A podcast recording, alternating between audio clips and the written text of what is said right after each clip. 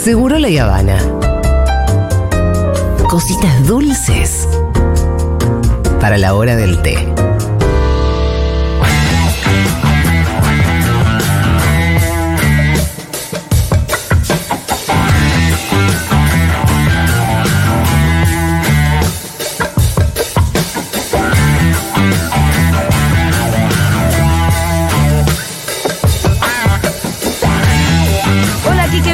Estás? ¿Cómo están? Bien. Eh, eh, la cortina de Kike ya se me está haciendo apocalíptica. Sí. Cada vez que escuchamos eso. Como que se va a venir un bajón, ¿no? Esas col- Eh, 58 grados de calor en China. Sí, siempre lo mismo. Se- 72 grados en no sé dónde. Sí. No, 48 en Europa. ¿eh? Bueno, hizo. Rita entró al estudio A ver. Sí, porque oye. está con. Con una preocupación. Está con una preocupación que no quiere Interrumpimos esta transmisión. Vení, Rita. ¿Qué pasa, Rinti? ¿Estás con cara de enojada o Está con mala cara, frustrada? Rita. Sí, o sí, preocupada la veo. ¿Qué ¿Estás pasa? preocupada? Uy, Opa. ¿Qué pasa? Em, es que perdí mi mochila. Uh, ¡No! Terrible. ¿Y ese dibujo que vos tenés, que es, es tu mochila dibujada? Sí, La hiciste para. Es como una especie de identikit. pa- pa- para decirle a todos si la vieron. Ah, pará, ¿y de qué color es la mochila que dibujaste? Hay un inconveniente porque la mochila es roja y vos la tuviste que pintar de verde, ¿no? Pero sí, claro. porque no, no tenía un crayón verde. Claro. ¿No tenías crayón rojo? Ah, pero igual dice que la mochila es roja, así que bueno, Sí. te vamos a entender. Ah, está, está- está aclarado ahí. Sí, sí, ahí alguien lo escribió. ¿Quién lo escribió eso? Em, lo, em, lo, em, lo escribió Sofi. Eh, Rita, tengo una teoría yo. Ay, no está en mi casa. No trajiste la mochila hoy. Sí, que te la No te calentés conmigo. no te la- No te enojes conmigo. Para mí no la trajiste. no te traje. ¿Estás segura? ¿No, no habrá sido que la que trajiste ayer? Ayer sí te vi con mochila. Y, y, y, y no me, y no me viste ayer con mochila. Sí. Ah, hoy con la mochila. Me parece que no. Ah, mi- Ay, la. Pa- Pará, pará, Rita, no te pongas Pero mal. no, no creo que se haya perdido. ¿Por dónde estuviste? Te ¿Viniste juro que la, la la buscamos. ¿O estuviste paseando? Rita, ¿qué había dentro de la mochila? Eso es lo importante. ¿Qué había dentro de la mochila? Había mis crayones, un, mis crayones y también ¿Te está poniendo mal en serio, mi amor? No, no, venga, bebé. Va a estar, va a estar ¿Va a la estar mochila. la mochila? Va a aparecer los crayones, todo. Rita, te prometo que encontramos la si mochila, no, ¿ok? O si no, o si no, me podría usar mis Rita, seguí buscándola. La vas a encontrar. Decile, todo el mundo tiene que estar atento y, y- y empezar a buscar la mochila, que nadie se mueva. Que nadie salga de acá. Hay que revisar cajón por cajón. Que nadie salga Acá de se esta corta radio el aire. hasta que aparezca esa mochila. Mi mochila estaba en el estudio de mi papá. Ah, bueno. Y, y ahora, y ahora no está. Hay que ver bien, ¿eh? Para mí. ¿Te fijaste bajo la mesa? Rita, vamos a seguir buscando la mochila. Me, Oh. Yo me paré en el estudio Sí, y, y después me, me saqué la mochila y, es- y está ah, en el piso y después ahora no está. ¿Y tiene patas esa mochila? capaz No. se fue con patas. Claro. La teoría de Quique, ojo, Mira si tiene patas y se fue la caminando. mochila se fugó. O tiene alas. Ni siquiera, si es una mochila, las mochilas no tienen patas. Tenés razón. No, la tomé de boluda. es verdad, Rita, tenés razón, tenés razón. Aparte, La ¿qué verdad que estás fue- perdiendo credibilidad para lo que nos venga a soltar en la columna? Sí. Pero bueno. Rita, te prometo que, te- que ahora yo te voy a ayudar, dale. Todo el mundo te va a ayudar. Es un drama. Sí. ¿Sabes qué? Perder la mochila no es cualquier cosa. No, terrible. No. Pero tu teoría. Para mí no trajo la mochila, Claro, tu chicos. teoría me parece que va por ahí. Sí, no trajo la mochila, pero la verdad casa. que discutirle a Rita la. Uy, no, me escuchó. Uh, eso era. Hay que apagar los micrófonos. ¿Por qué me escuchó si la puerta ya estaba cerrada? Pero esto de hablar a sus Por espaldas en la radio es raro también. No, sí la vamos a encontrar, Rita. Va a estar. Te prometo. Igual te noto muy convencida de que está en tu casa. Es que ya revisamos la, la radio, me parece. Bueno, Quique, ¿de qué vamos a hablar hoy? Bueno, hoy vamos a hablar, y vamos a hablar, eh, introducirnos con la ola de calor, porque siempre hay que recordarla, porque Sí. acá nos estamos muriendo de frío. El sábado en Buenos Aires va a haber 24 grados, pero en otro lado va a haber 28, 29, 30 en el norte del país. digo, Claro, así que claro. prepárense para estos cambios de temperatura que enferman a todos. Ahora, en China, donde vos decís que hace 52, 58, Sí, ¿qué dijiste? increíble, 52. ¿En qué lugares donde hay, donde hay gente? Sí, sí. Lugares donde viviendo, habita sí, gente. sí, con grandes ciudades, etcétera. Y están como en una situación de emergencia, ¿no? De- No se puede salir de la casa. Bueno, en España hay 48 grados. O sea, estamos ahí, a 4 grados. 48 de temperatura, sensación térmica. El frío. No, esto es la nueva normalidad, Julia. O sea, lamentablemente, Porque además ya, ya se vienen sumando unos veranos, ¿no?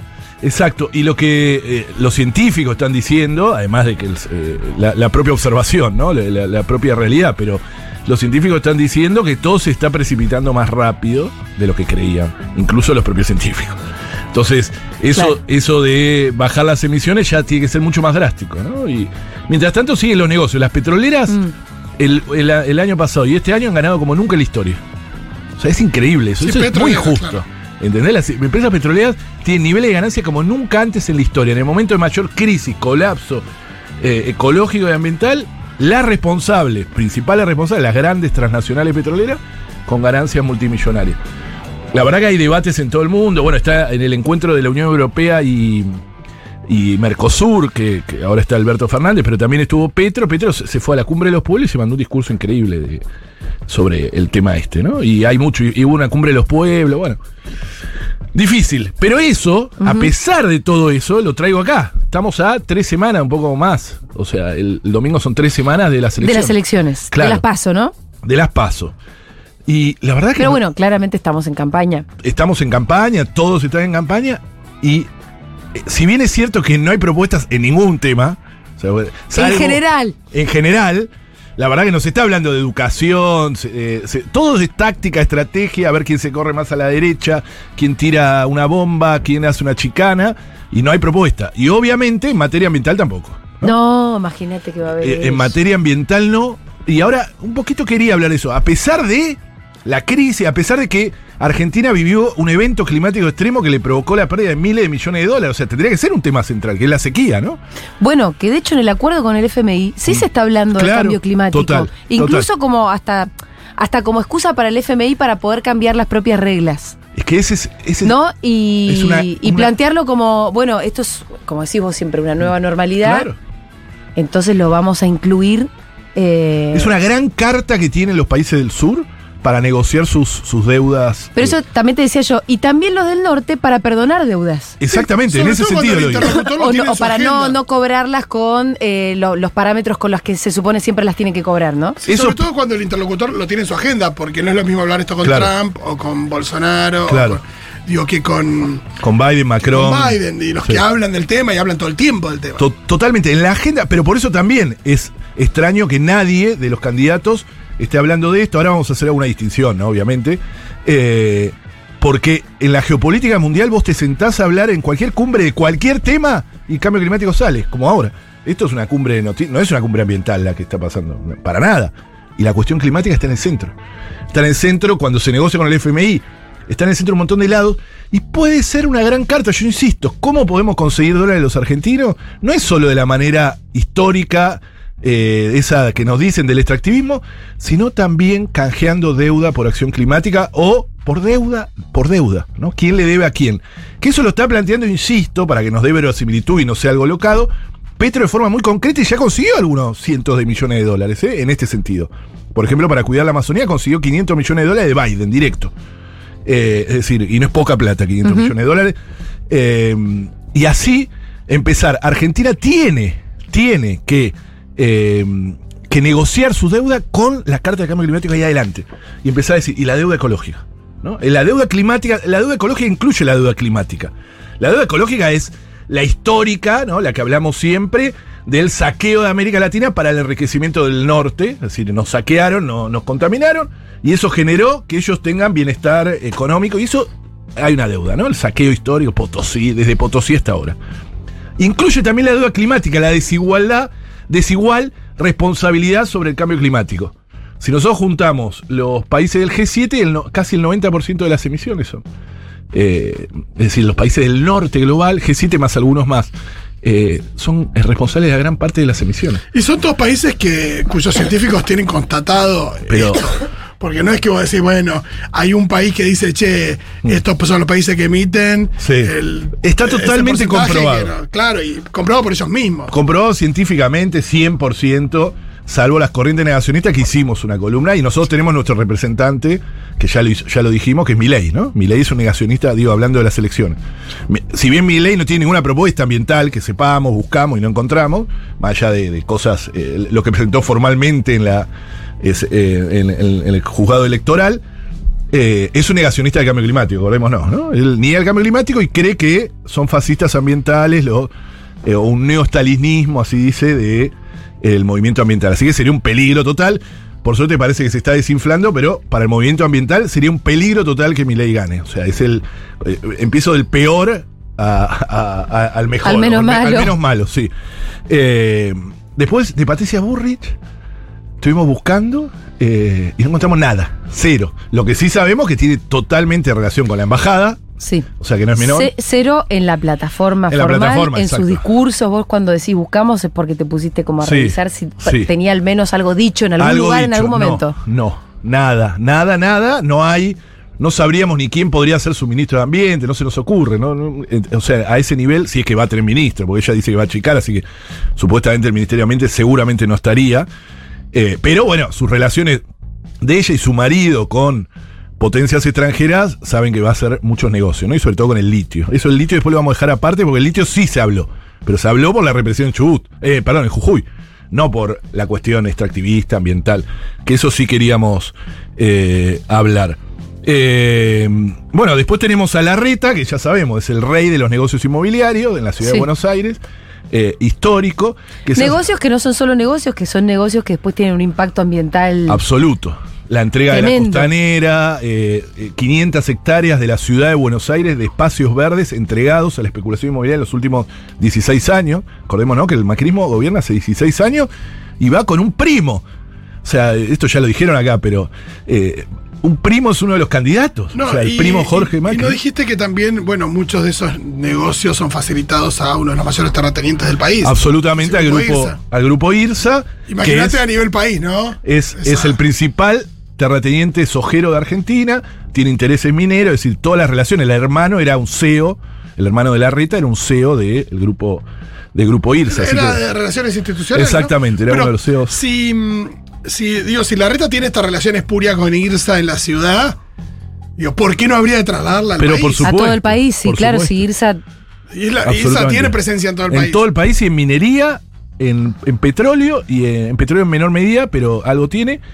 Eh, y es el principal terrateniente sojero de Argentina. No se sabe, todos se creen que es Grobo Copatel, pero Grobo Copatel no tiene ni una hectárea de tierra. Eso sí. El otro día Santoro recordaba el caso del Club Deportivo Boca. eh, Terrible. Que vos lo contaste ya muchas veces, pero no estaría mal recordarlo. Sí.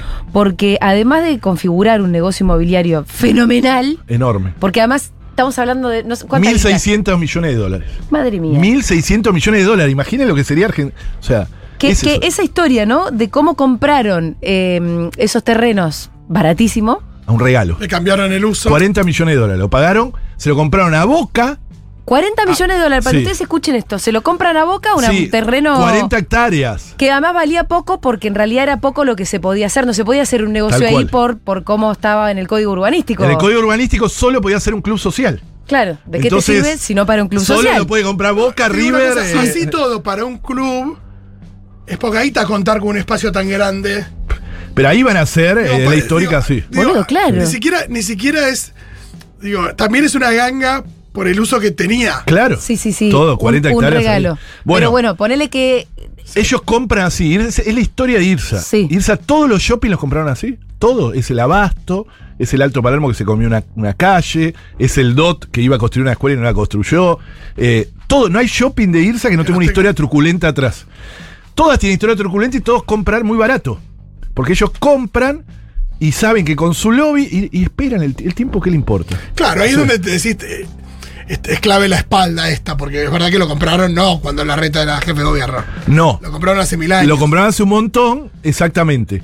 Lo compraron para nosotros de manera irregular, porque eh, era una donación del Estado a Boca Junior para un fin social. Sí, y Boca nunca le dio. Y Boca nunca le, le- lo pudo determinar, terminar de hacer ese bien social y terminó en manos de ellos que lo que lograron es la resonificación de la zona que con eso de la esa misma tarde el grupo IRSA tenía un activo de X y, es, y a la noche tiene un activo de X más 1.600 millones de dólares. ¿no? O sea, iba haciendo como la escuelita. Sí. Solo con una votación, imaginen. Son Una 60 votación que, legisladores. claro, que, ¿no? que, que acompañó Lustó en la que de acompañó Lustó, ¿no? Lustó, eso siempre Es recuérdenlo. importante también hablar de eso, ¿no? Lustó es muy importante porque algunos dicen, che, bueno, voy a votar a Lustó para que no gane Jorge Macri. Bueno, justamente Santoro recordaba estas situaciones eso. para evitar, para ese voto estratégico a Lustó. Sí, que le- te digo, la verdad yo lo pensé en algún momento, pero ni loco. Eh, Lustó. No, después te acordás un poco más de Lustó Claro. y yo no te voy a dar mi voto. de- no, no, no, como hijo de puta, Y- como dice Capuzotto. Eh, no, la eh, Lustó votó todo. Todos los negocios inmobiliarios los votó enteritos. Aparte, qué forma de quedarse sin agenda. ¿Vos te acordás lo que era el Lustó? Sí. De las columnas de Andy Cuneso. Sí. No, era interesante. Pero sí, tenía cosas, tenía una agenda, Lustó. Sí, sí. Y en la ciudad tenía Y una que- linda que agenda evolución y toda esa historieta. Pero después él se asocia, acuérdense, con los mafiosos todos de Mm. Franja Morada. No es menor eso, porque lo de ma- mafiosos Sí. de Franja Morada tienen negocios inmobiliarios también. ¿Y saben dónde hicieron un gran negocio inmobiliario?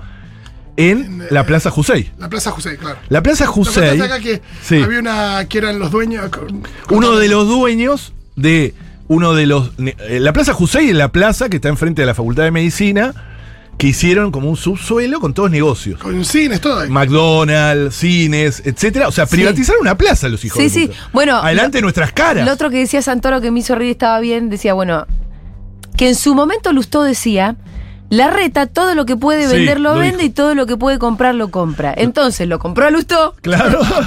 Muy bueno. eso. y entonces siguió haciendo negocio. Es increíble eso, sí. Porque es más, vos habías dicho que las reuniones las hacían ahí. O No, eh, lanzamientos. el lanzamiento de la anterior campaña la hicieron en la cervecería de, de esto de Franja Morada que se ganaron la concesión allá adentro. O sea, la- eso fue concesionado y una de las concesiones, obviamente, es de Franja Morada a precio irrisorio, como todo lo que se alquila en la ciudad, ¿no? Es precio irrisorio.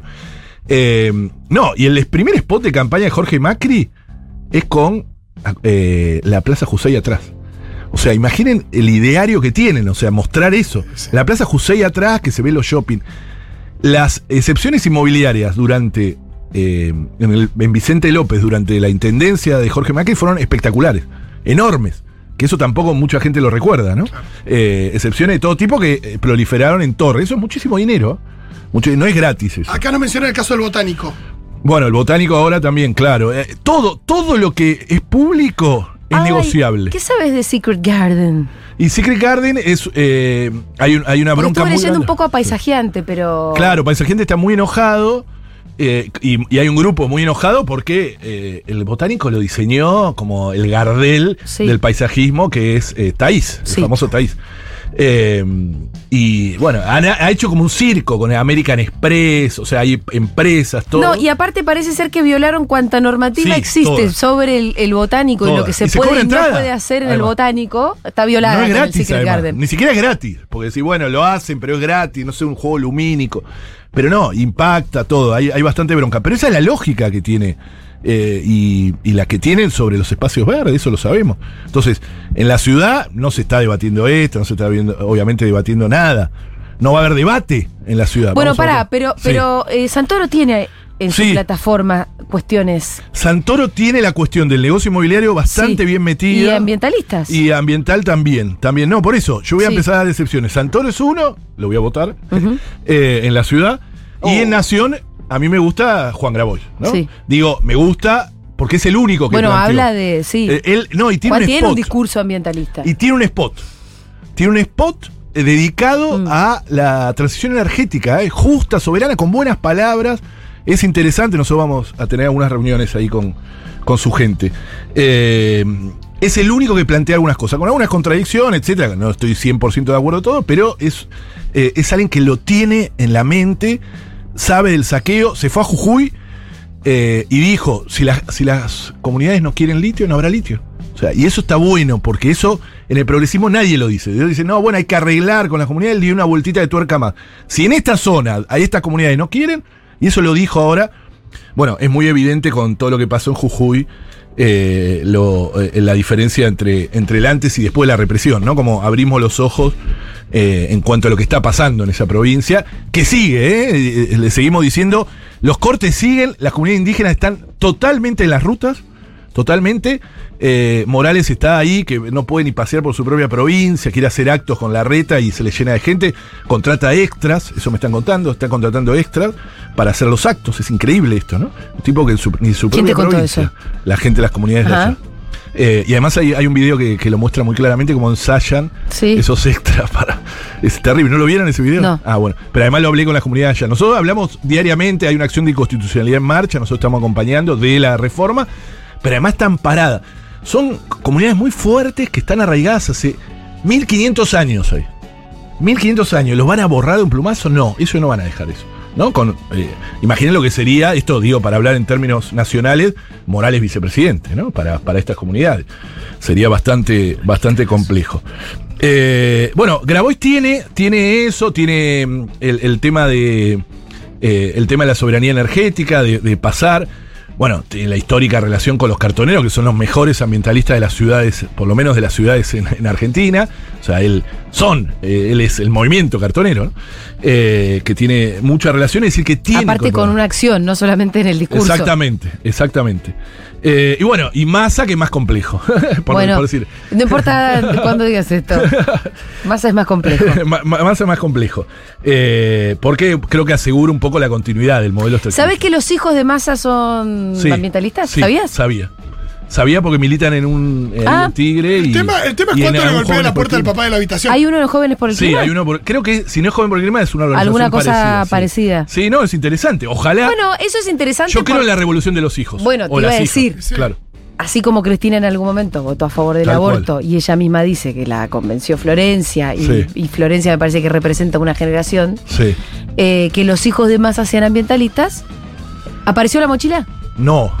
No.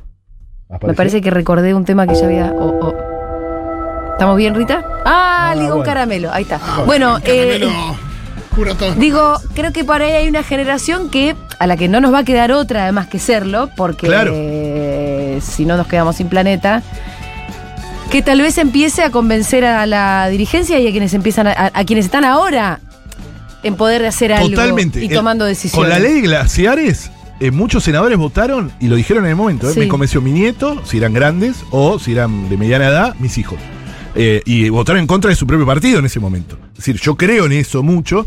El problema de Massa, Massa tiene muy metido adentro. Entonces el otro día habló de la cordillera como una torta. ¿no? Sí. Entonces eso ah, es terrible pensar la cordillera como una torta a repartir. Parece el padrino 2, viste, en, en Cuba. Eh, eh, no, y después no, no hay que olvidar que también votamos diputados y senadores, que son los que votan las leyes. los que votan las Y leyes. eso nos olvidamos, no se está discutiendo, y son los que tenemos que derogar el código de minería, tenemos que derogar la ley de inversiones mineras, no, eh, no tenemos que hacer que nos deroguen la ley de glaciares, la ley de humedales tenemos que votar. Pero aparte vos estás pensando en el mejor de los casos, Quique, en derogar Claro. leyes que para vos están mal. Claro, claro. Vos con las leyes con las que pueden venir estos Sí, muchachos, bueno, ¿no? aerolínea, por ejemplo, claro. Entre otras cosas. Pero imagínense que vayan, claro, por eso. Por eso tenemos que votar bien también en diputados y senadores y ver. Ley de humedales, por ejemplo, que está histórica, eh, es importantísimo. Eh, creo que no tenemos más tiempo, ¿no? No. Eh, bueno. ¿Qué más querías decir? No, no, no, no. Tenía otras cosas, pero abro, abro todo. La dejás para la próxima. La dejo para la próxima porque vamos a seguir con el ambiente. Está bien porque aparte vamos a seguir estando en, en campaña. Obviamente, obviamente. Bien, Quique Viale pasó por Seguro Le van hasta el Nos miércoles que viene.